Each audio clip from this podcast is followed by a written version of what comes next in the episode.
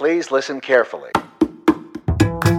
Oi, eu sou Guilherme Lugulo e esse é o podcast Eu, Ator. Nanini, você trabalhou durante anos com o Nanini. anos. Seja bem-vindos. No trecho dessa semana, eu relembro um bate-papo que eu tive com a diretora e coreógrafa Tânia Nardini. Ela fala um pouco sobre a boa sorte de ter trabalhado com o ator Marco Nanini. Como você sabe, toda semana eu relembro um trecho de algum papo que eu tive por aqui.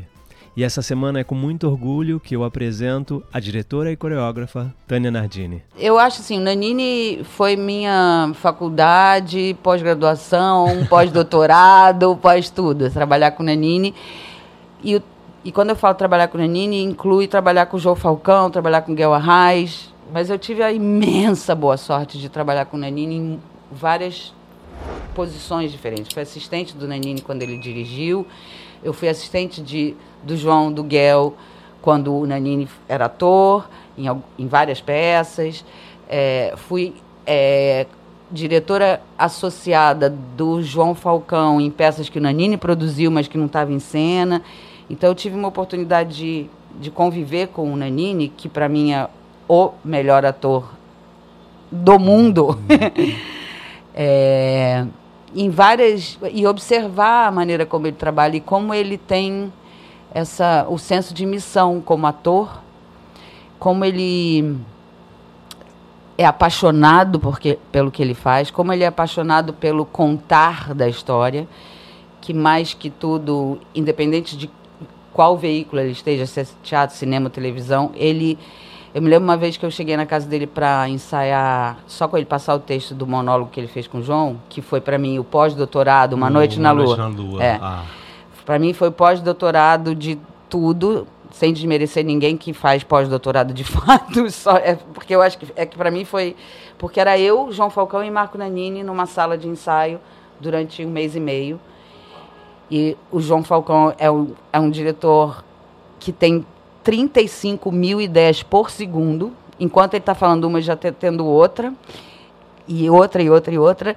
E ele trazia estímulo para o Nanini, Nanini, das 40 coisas que o João falava, o Nanini conseguia realizar quatro naquele momento. No dia seguinte, o Nanini voltava com as 38 que faltou, e mais algumas que ele estava propondo. Então eu ficava naquela sala assim, ó. Nossa, e assim, era paraíso, assim. Para mim era. E o contar da história, o contar da história. Como é a melhor maneira de contar a história. E trabalhar com Nanini me deu muitas coisas, em todos os sentidos. A questão artística, porque ele é um artista por excelência. Eu uma vez cheguei na casa dele para estudar, só passar o texto com ele, e ele pediu para chegar uma determinada hora, porque ele estava fazendo uma novela ao mesmo tempo, ele estava fazendo uma novela.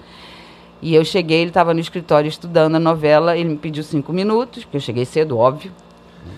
Ah, Nardini tá, né? sempre. Horário é, Horário não tem jeito. é lei. também faz parte também não que eu tenha aprendido isso com o Nanini, mas o Nanini é exatamente assim, ele nunca chega atrasado. Ele está sempre antes do horário para fazer a peça, para o ensaio, qualquer coisa, ele está sempre antes.